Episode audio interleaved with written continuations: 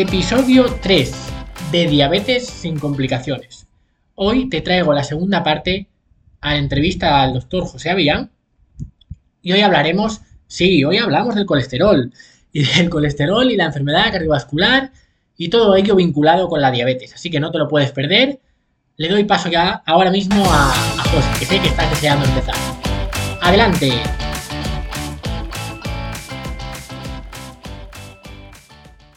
Bueno, en cuanto a esto, José, vamos a abarcar ya un tema interesante, sobre todo tanto para diabetes tipo 1 como para diabetes tipo 2.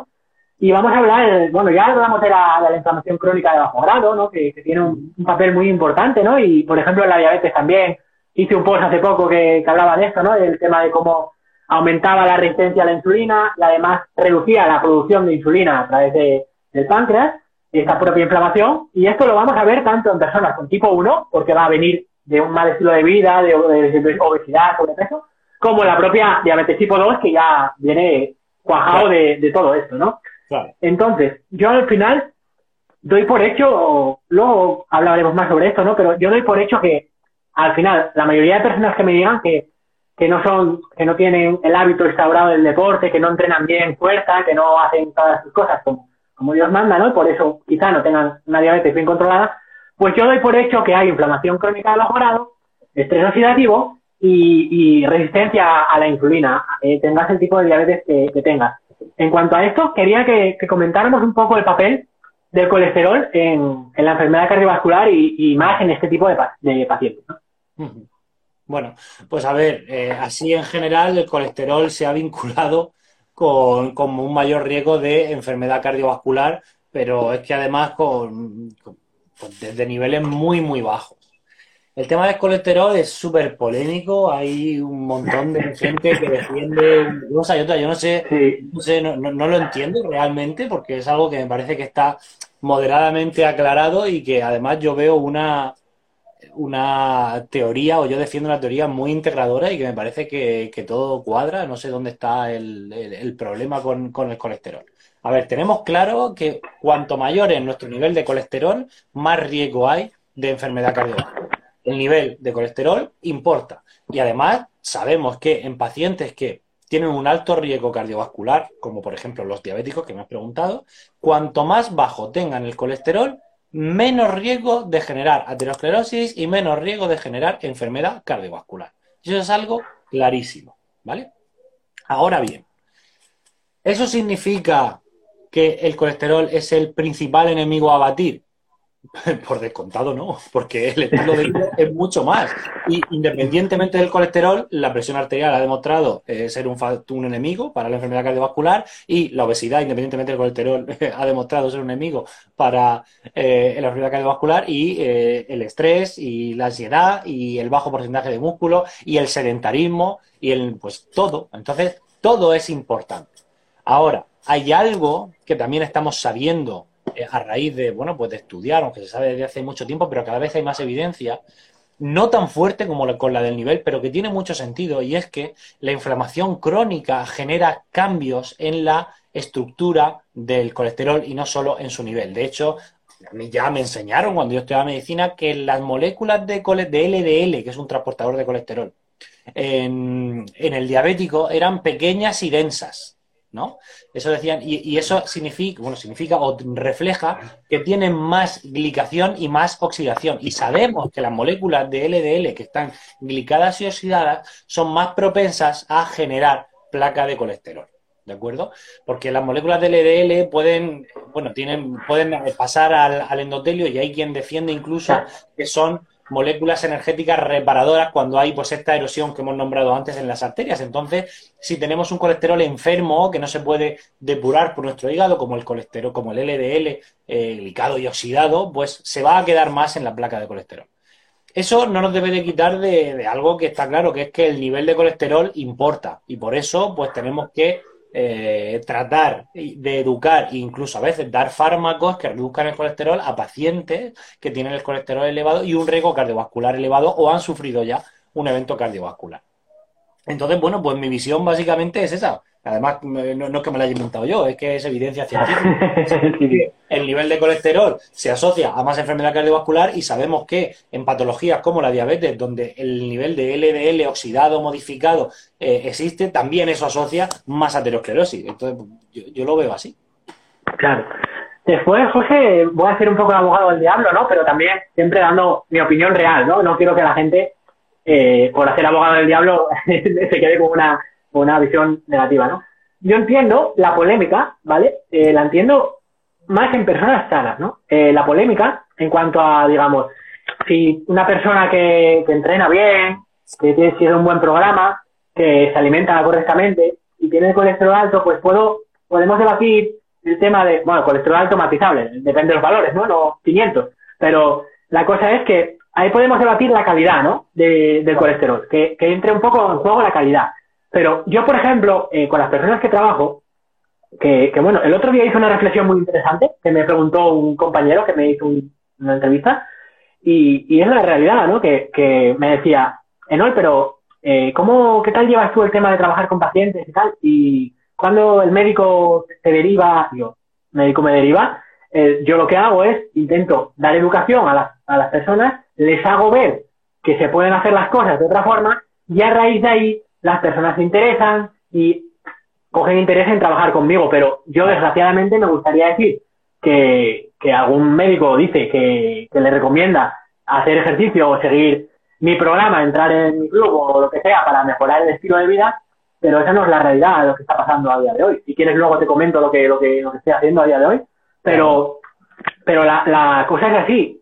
Realmente, en pacientes con diabetes, si son una diabetes sobre todo tipo 2 o tipo 1 que no esté controlada muy, muy bien, lo que estamos hablando es que tenemos que dar por hecho que la calidad de ese colesterol no va a ser positiva, va a ser una calidad eh, mala porque estamos hablando de, valores glucémicos altos que van a glicar esas lipoproteínas. Claro, exacto. Entonces, aquí hay una, una, un debate que podemos tener ahora eh, los dos. Yo sé que no hay una respuesta eh, real y correcta en cuanto a esto. Yo no la tengo. Y me imagino que, tú tampoco tendrás una clara, pero vamos a debatirlo si te parece y es, realmente ahora está muy en, auge, eh, por ejemplo, en diabetes tipo 1, dietas low carb o dietas restringidas en hidratos de carbono. ¿Por qué? Porque se ve que no estoy, sí, no estoy hablando de, que todo el mundo esté en cetosis, pero sí es cierto, y, esto es, cierto, que realmente restringir la cantidad de hidratos de carbono va a hacer que reduzcan las necesidades de insulina en una persona con diabetes tipo 1 y va a ser que el control de, la, de digamos, de la glucemia sea más sencillo, ¿vale? Pero no, no quiere decir que tengas que estar en cetosis. ¿Qué ocurre? Que también hay que ver la otra cara de la moneda. Si tú estás llevando una dieta más alta en grasa, lo más normal también es que aumente tu, tu colesterol en sangre, ¿vale? Entonces... Permíteme que te, que te interrumpa, pero Enol, eh, yo, no, yo te digo, no soy endocrino, pero el, feedback que tengo de gente, pacientes eh, que son diabéticos tipo 1 y que meten low carb es que aumentan sus requerimientos de insulina. Eso ah, bueno, sí, eso es, eso es matizable en el sentido de que si restringen mucho, mucho, mucho low carb, claro, sí, eso está hasta cierto punto, porque tenemos que entender que, claro, cuando tú entras en cetosis, eh, se va a producir también una resistencia a la insulina, porque ese switch metabólico va a hacer que vayas más a por, a por grasa, ¿no? Pero, pero claro, yo no estoy hablando así más de, de esto en, en, general, sino estoy hablando además de la persona que pasa, piensa en, en esa persona que pasa de, de, por ejemplo, tomar muchos hidratos a, a tomar menos, no, no tanto a una persona que hace un aceto estricta, ¿no? Pero sí es cierto lo que dices, eh, José, que evidentemente con una cetogénica pura y sobre todo si te cetoadaptas y tal, vas a tener resistencia a la insulina porque estás aumentando el metabolismo eh, lipídico. Entonces, claro, yo, yo, tengo, yo tengo mis dudas, no, no, no lo sé, no, no, he estudiado sobre el tema, pero claro, yo cuando decía, ojo, tiene sentido restringir, o sea, no dar una dieta es típica del 60% de hidratos de carbono a alguien que tiene intolerancia al metabolismo de la glucosa. Quizás tenga sentido dar menos, pero ¿y si no dan nada? Entonces le pregunto a la gente, porque la verdad que no es mi tema ni estudio de esto de momento, y me dicen, no, mira, es que yo cuando hago ejercicio eh, o cuando estoy en, cetogénica, tengo que pincharme, pero a lo mejor un 20% más insulina. pues entonces no puede ser beneficioso, ¿no? Claro, esto depende de la persona. Si hacen ejercicio, si están en forma, esto puede pasar porque además la producción de cuerpos cetónicos va a ser más alta porque, uno, están adaptados y dos, están teniendo un rendimiento físico relevante. Claro, al final, en una persona que sea que no esté en buena forma y tal, esto no va a pasar igual, eh, ¿sabes? Pero, pero la cosa, la cosa es eso, sí, el, el debatir un poco el tema de qué será mejor. Eh, a ver, todo en rangos oscilando poco, ¿vale? No, no bestialidades, pero ¿qué será mejor? ¿El mantener la glucemia más baja y el colesterol más alto? ¿O por el contrario, mantener el colesterol más bajo y la glucemia un poco más alta para la enfermedad cardiovascular? me parece algo muy, muy paradójico que tenga que elegir porque se pueden, creo que se pueden mantener las dos, pero bueno, si la pregunta va orientada, ¿puedo restringir un poco los hidratos de carbono a pesar de que me vaya a aumentar el colesterol?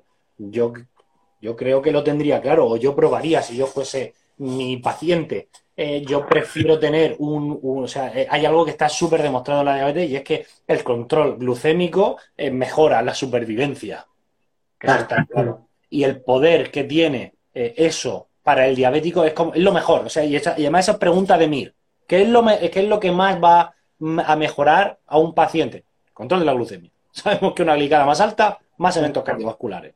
Entonces, si yo tengo que elegir entre tener el colesterol un poquito más elevado o una glucemia más controlada, yo elijo la glucemia. Yo, personalmente. Pero es que creo que se pueden mantener las dos. Es que yo creo que llevando una alimentación un poco más restringida en hidratos de carbono para un diabético pero con productos naturales tampoco te va a aumentar tanto el colesterol. Mira, un estudio, por ejemplo, ahora está muy de moda y estoy estudiando mucho porque, bueno, quiero hacer un post sobre ello, de la carne, el consumo de carne y enfermedad cardiovascular. Pues hay, estudios que dividen a, los participantes en eh, dieta eh, omnívora o dieta vegetariana eh, y, y, luego alta o baja en grasas saturadas o no, ¿no? Bueno, pues a pesar de que la ingesta de colesterol en las dietas vegetarianas es un 30% menor, luego el colesterol en sangre de esas personas es un, es el mismo. 5, no, un 5 o 7% menor, es decir, no impronta tanto. ¿Por qué? Pues porque la mayoría de colesterol lo fabricamos nosotros. Pues lo mismo va a pasar con, la pregunta que tú me estás contando, seguramente. ¿Tengo evidencia? No, es lo que creo porque, bueno, pues, pues, soy, soy, médico y fisiológicamente es lo que creo que va a pasar. Pero bueno, tiene sentido pensarlo, por así decirlo, ¿no? Entonces, si yo tengo que elegir entre un mejor control glucémico o un, aunque si eso me acarrea un pequeño, eh, peor, o un pequeño mayor nivel de, de, LDL, yo lo tengo claro, vamos, claro. Es que lo principal que quiere controlar el diabético es la glucemia. Claro, esto es interesante. Yo, por ejemplo, en cuanto a, mi experiencia trabajando con, personas, el, yo eh, me estaba haciendo esta pregunta poniéndome en la peor situación, ¿no? En la peor situación. Porque yo lo que veo, lo que veo es lo siguiente. Lo que veo es que, por ejemplo, bueno, seguro que están aquí muchos de los de, mis clientes, ¿no? Pero pues, lo podrán decir, ¿no? Eh, muchos están eh, comiendo más grasas saludables que, que antes y como ahora están entrenando bien, están entrenando mejor, pues al final les, el, colesterol se les baja y se les baja la glucemia. Eso es lo, normal, lo que, lo que suele pasar. Y, lo, mejor para el diabético también es perder peso. Eso es lo que más va a controlar su glucemia. Entonces, si una dieta le ayuda a perder peso, chico. Claro. Al final, al final es eso, que no hay que montarse tantas películas. Y, y lo que hay que hacer es eh, comer verdura eh, al fallo, verdura y hortalizas eh, sin, sin límite. Y luego, además, sobre todo yo aquí, yo tengo una piedra que meto y saco, meto y saco con nutricionistas o con, o con médicos, sobre todo. Y es el tema de que, claro, cada uno mira lo suyo, ¿no? Eh, yo, yo miro el músculo.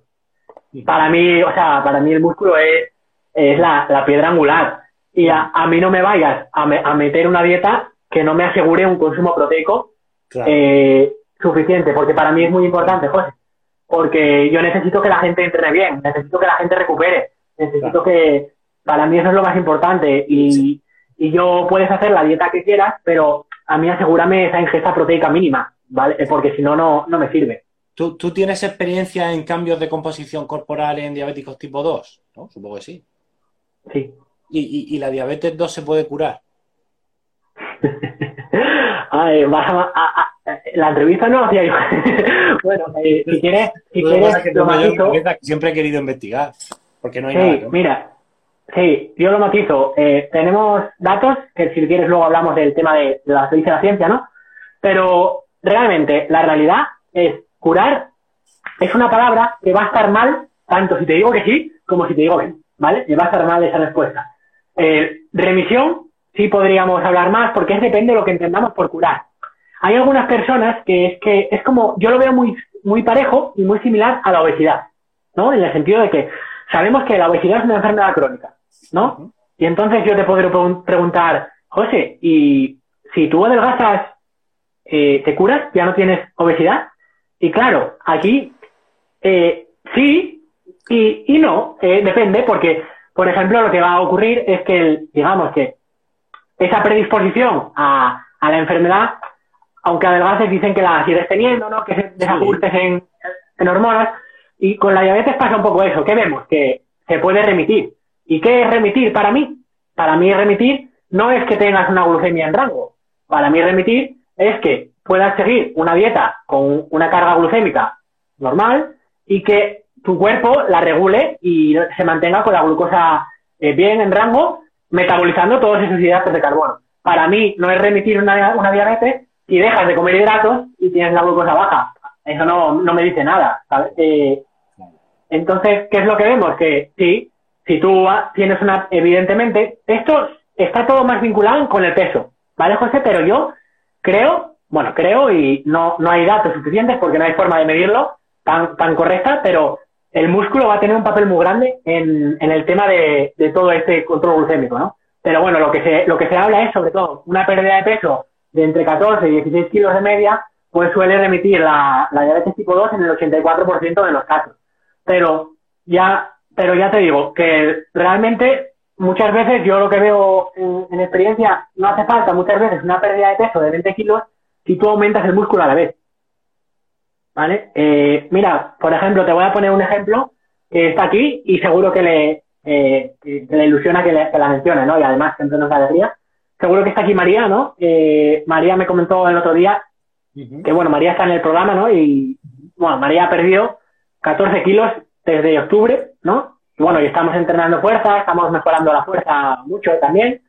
Y bueno, todo lo hacemos por niveles. Y la cosa es que me contaba que al principio, a, a principios de noviembre, me dijo, madre mía, no, eh, yo suelo trabajar mucho la mentalidad, ¿no? Para, para que la gente no se sienta, para llevar ese, esa gestión emocional que me parece importante. Y me decía, madre mía, no, eh, me comí una paella, un plato de paella, tampoco muy grande, ¿no? Un plato así, porque claro, vino, vino un familiar, esto, lo otro. Ay, María, eh, no pasa nada, al final saltas el plan, forma parte del plan. Dice, bueno, pues después de comer la paella, pues tampoco estoy muy descontenta porque la tenía en 180, la glucemia. Sí. Y nada, empezamos, seguimos trabajando, eh, nada, seguimos trabajando con dieta saludable, ¿no? Con, no con no con cetogénica nada, dieta saludable, entrenamiento de fuerza y mejorando. Y bueno, me comentó el otro día, eh, dice, otra vez la paella. Otra vez vino mi familia, se tomó la misma, el mismo plato de paella. Dice, no, me tomé el mismo plato. ¿vale? El mismo plato era, y, y qué pasa, que después de tomarse ese plato de, de paella, a los dos meses y pico de entrenar fuerza, de, de mejorar un poquito ese, ese, tema y de la pérdida de peso que habíamos tenido, pérdida de grasa más bien, más que de peso, pues en vez de 180, la glucemia le subió a 120. Realmente. Eso no es diabetes, tío. Claro, ese valor ya es un, ya es un valor eh, normoglucémico, ¿no? También habrá que ver la cantidad de hidrato que, que era esa paella, pero lo más normal es que eso sea una, una remisión, ¿no? Realmente. O sea, me parece brutal. Tú sabes que tienes que publicar esto, ¿no? y, eso es un, es un paper muy bueno. Claro, y mi, mira, eh, José, yo, yo hice un estudio. ¿Tú eh, trabajas tú solo? Tú, te, ¿Cómo? ¿Tú trabajas tú solo? Ahora, eh, bueno, te comento. Eh, bueno, te lo voy a comentar ya que me estás preguntando. yo lo que hago es que, al final, a raíz de la pandemia y sobre todo porque, porque yo noté un vacío que había en cuanto a al tema de la gestión de la diabetes, ¿no? Lo noté por mi abuela. Y al final, el gran interés que yo tengo en esa diabetes es vivirlo en mi familia. Eh, para ser honesto, es, esa, esa, es la realidad y por el hecho de por lo que me volqué, ¿no? En esto. Y que vi que yo veía que, mi abuela hacía todo lo que le decía y además comiendo saludable, ¿no? Recomendaciones, mi abuelo es pescador, pescado fresco todos los días en casa, eh, bueno, no te, imaginas, ¿no? Eh, una persona con la predisposición de hacerlo todo bien, ¿no? Sí. Entonces, ¿qué pasa? Que yo veía que, que hacía las cosas y cada vez peor, ¿no? Cada vez peor, cada vez peor. Y no le explicaban nada, no entendía nada cómo funcionaba y mi abuela, su madre, había muerto por una complicación de la diabetes, ¿vale? Entonces, a mí todo esto me afectó bastante y decidí volcarme. Entonces, ¿qué hice? Pues yo llevo tiempo ya trabajando con, personas con diabetes, pero yo veía que, el servicio que yo daba no era para la gente de a pie, José. Eh, yo no puedo venderle un entrenamiento personal a una persona que, no sabe ni lo que es el ejercicio o que no sabe que lo tiene que hacer. Al final me, dedica, me dedicaba mucho tiempo, me, requería mucho tiempo y yo sabía que eso no era para, para la gente, ¿sabes? Era para unos pocos, ¿vale? Entonces, ¿qué dice? Yo ahora creo un programa online que, que sea más de educacional, ¿no? Educacional en el sentido de, de, explicamos la diabetes, yo estoy todas las semanas con ellos con una clase en directo, eh, abordando temas de nutrición saludable, formando en estilo de vida y en diabetes también, ¿vale? Tanto tipo 1 como tipo 2.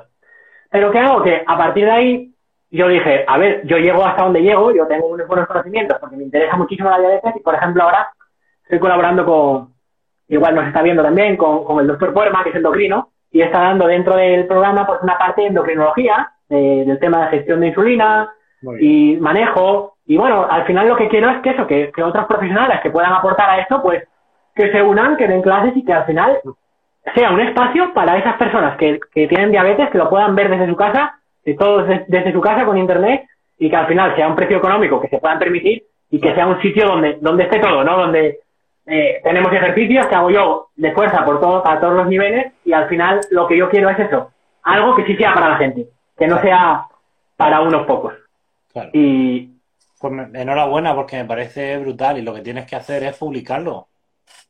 Ah, eso es lo que lo que había hablado yo con, con, con Puerma y el, hecho de que yo ahora tengo un cuestionario, pero todavía somos poquita gente, llevamos eh, desde octubre y lo que había pensado es que cuando seamos más de 100 yo tengo un cuestionario de seguimiento, ¿no? Que ahí se va, un cuestionario de Google Form, que ahí van introduciendo las cosas y que cuando seamos 100...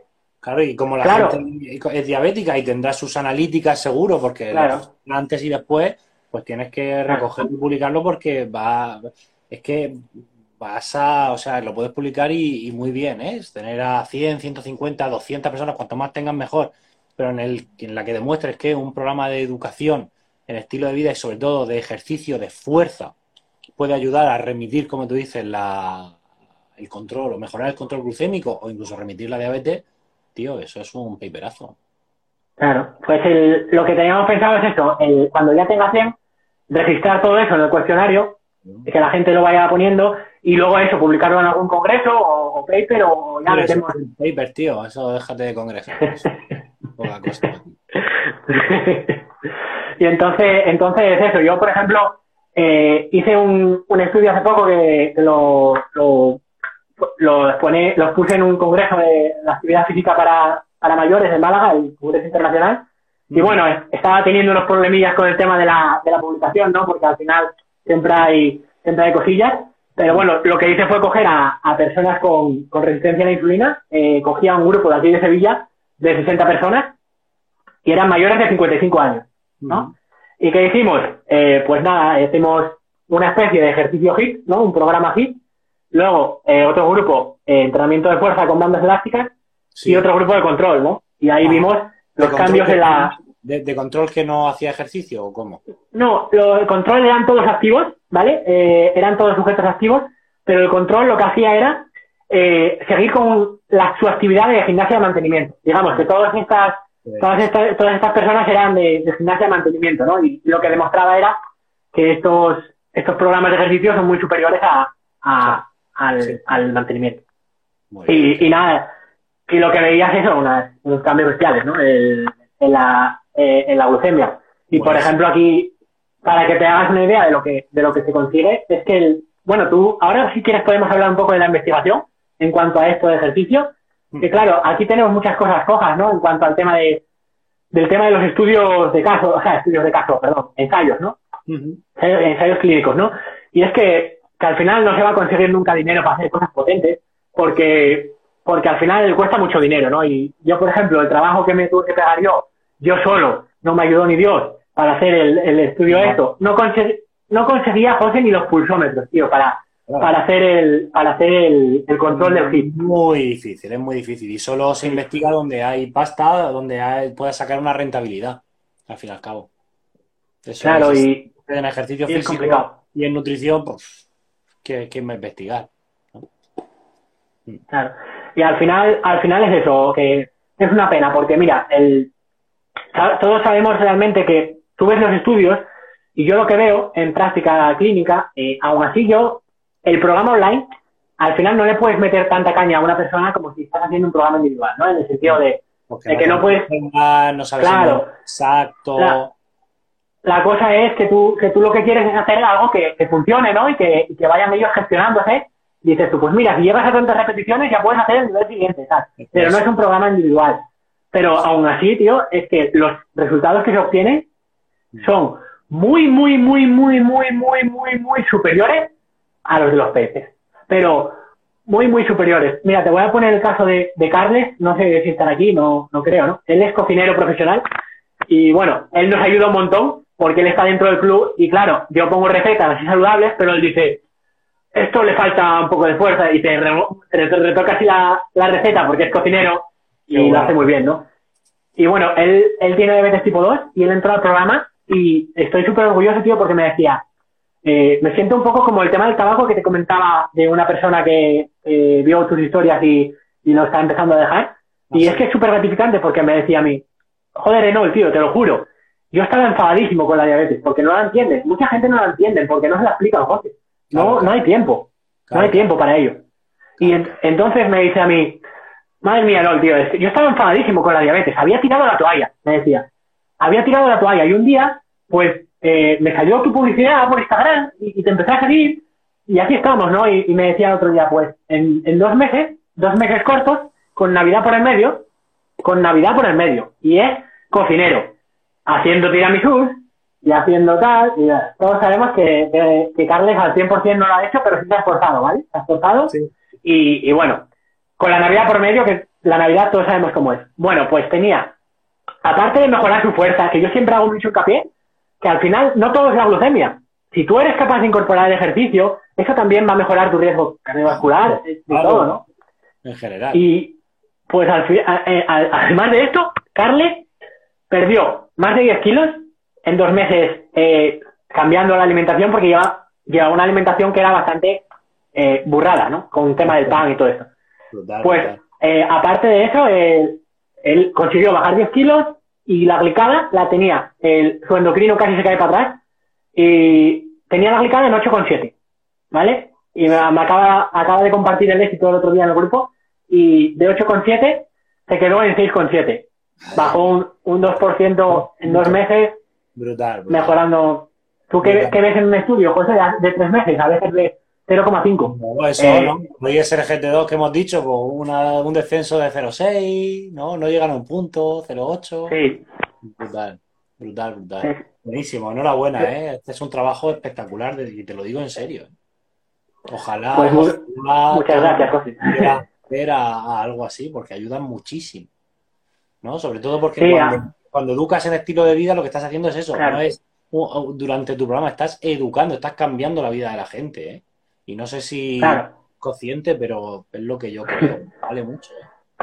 Sí, la verdad es que me satisface muchísimo y sobre todo ya no es el hecho de que mejore la glucemia, ya no es el hecho de, de sobre, de mejorar la salud en general, es el tema de- también el, lo que falta, más bien, no es que el ejercicio sea la leche, no es que la, la nutrición sea la panacea, lo que es la panacea de verdad, José, y, y bueno, ahora quiero que nos hables también de sístole, ¿vale? De la diasístole, y lo que, lo que de verdad le cambia la vida a la gente, tío, es, es tener esa comunidad que he creado, ¿no? Que es un, Claro. un grupo donde habla la gente que tiene diabetes y dice, no, mira, hay que ver, vaya día que tengo, y la gente se da ánimos, y dice, Claro. no pasa nada, tira para adelante, y luego ves a, a uno con la garrafa haciendo los ejercicios y te animas, te comparten los éxitos. Sí. Eso es lo que hay que hacer. Eh, hay que hay que hacer esa piña, que es lo que hace en CrossFit, es- eso es lo bueno del CrossFit, Es eso, es eso. que Sí, es sí. eso, tío.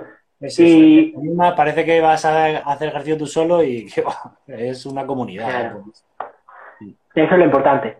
El apoyo. Es que la gente necesita, la gente no le vale que le digas come sano, la gente no le vale que le digas hace ejercicio, la gente necesita que te vea allí. Eh, tú no puedes, tú no puedes, yo por ejemplo lo que hago es que contesto las dudas muy rápido. Eso es lo que, lo que yo quiero destacar, ¿no? Es en el sentido de, tú no puedes controlar una diabetes yendo al, al endocrino una vez cada seis meses. Cuando la dosis de insulina va a cambiar en función de, de lo que hayas comido, del ejercicio que hayas hecho. ¿Qué has hecho ese día? Claro, es que hay que manejarlo así.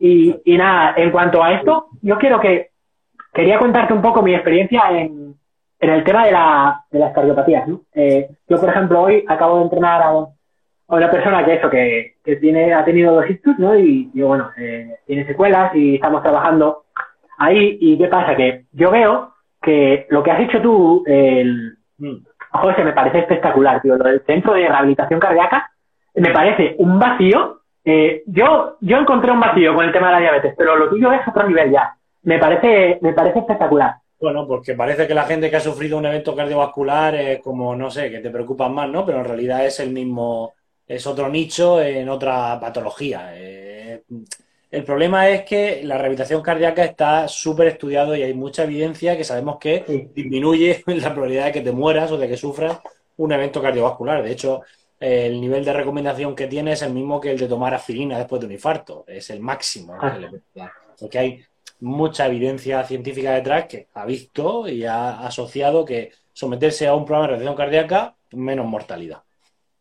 Claro. Y, y lo que pasa es que, eh, al contrario de un fármaco, cuesta mucho, porque un paciente, para eh, superar una prescripción farmacológica de un fármaco, tiene que estar mm, 30 segundos con el médico, y para superar un programa de reacción cardíaca tiene que estar dos meses yendo eh, dos, Claro. tres días a la semana a un sitio donde encima va a sufrir, entre comillas, ¿no? Ah, Me va a decir este a mí lo que tengo que cambiar, Sí, sí. encima me voy, lo va a hacer sudar, pues hasta luego. Entonces, un poco todo eso y teniendo en cuenta que es menos costo eficaz para el sistema, porque eh, yo puedo ver, yo esta mañana he pasado consulta y he podido ver a 15 pacientes, pero eh, a mí un paciente me tardo en darle el alta dos meses en rehabilitación cardíaca. Entonces, bueno, pues se ha puesto menos en práctica. La mayoría de ciudades eh, aquí en España ya tienen eh, rehabilitación cardíaca inclu- incluida en su sistema sanitario, pero eso no es suficiente, porque la cantidad de gente que sufre o que, es que sufre un evento cardiovascular o es candidata a entrar, pues es mucho mayor. Entonces, bueno, pues digamos que eso nos animó a, a intentar pues, mejorar, dar un servicio y montar el centro de rehabilitación cardíaca. Allí lo, lo, eh, particular, novedoso, exclusivo que hacemos, aparte de que creemos, creo que damos un servicio excelente, es que hacemos crossfit con infartados, que es lo que hacemos. Y, y nos lo pasamos muy bien, y se lo pasan muy bien, se enganchan y es lo mejor.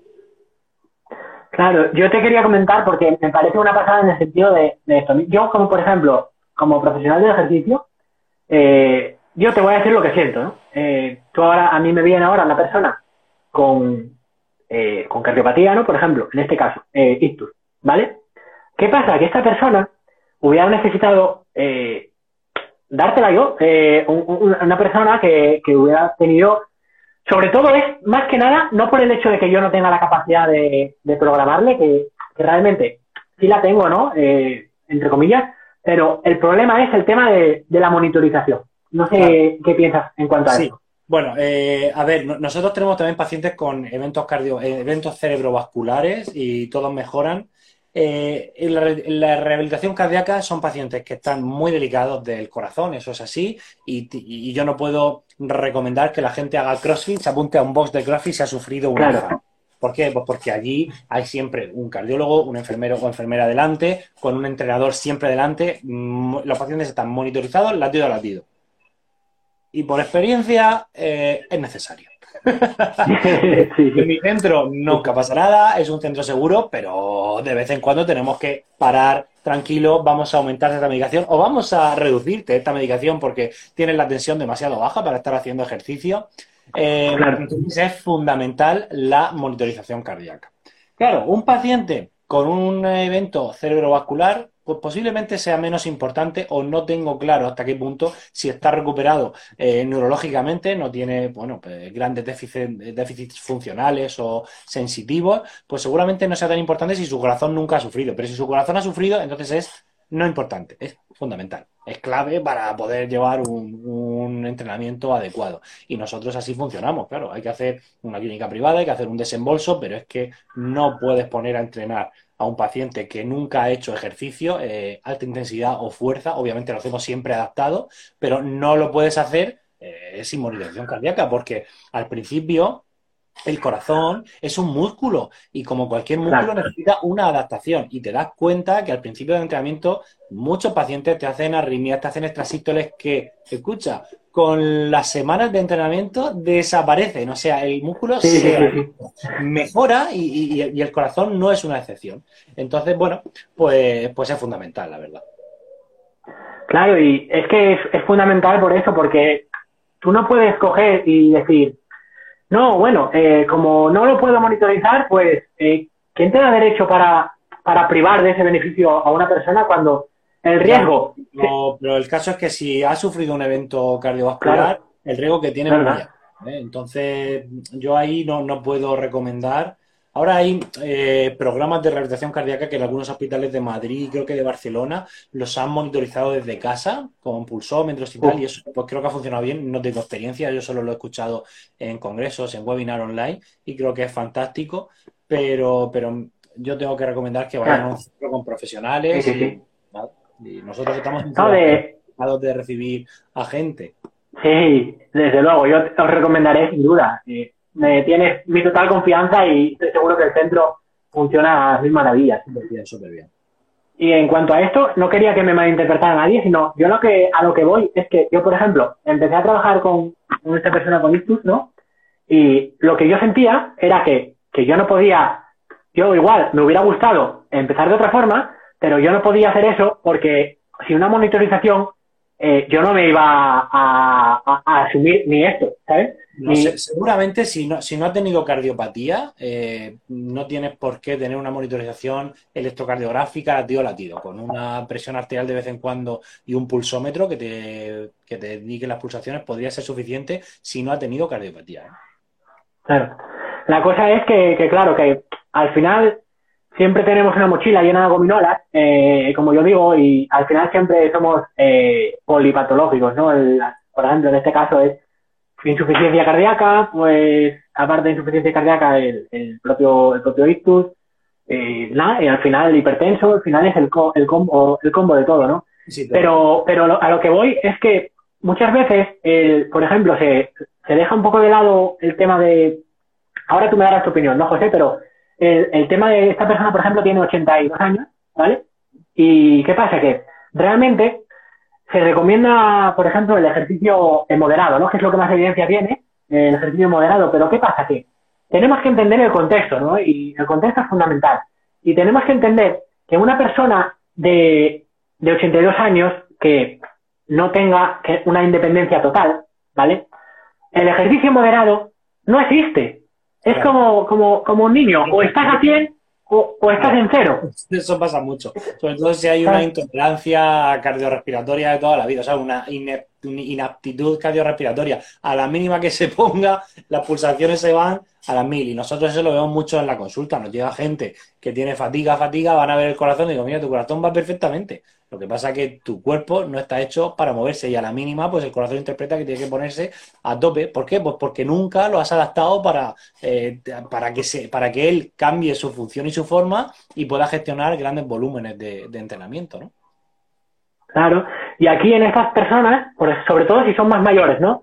El tema de trabajo de fuerza es fundamental porque sin la fuerza no vas a poder mover el cuerpo. Eh, eso, es, eso es la, clave, ¿no? Eh, claro, claro, claro, claro.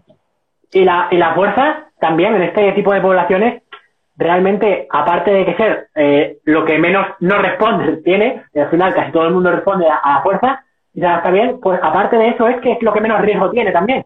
Porque es que es lo que menos riesgo. Vídeos en el sitio, que son muy poco lesivos, efectivamente, si se hacen bien, sí, sí, estoy de acuerdo.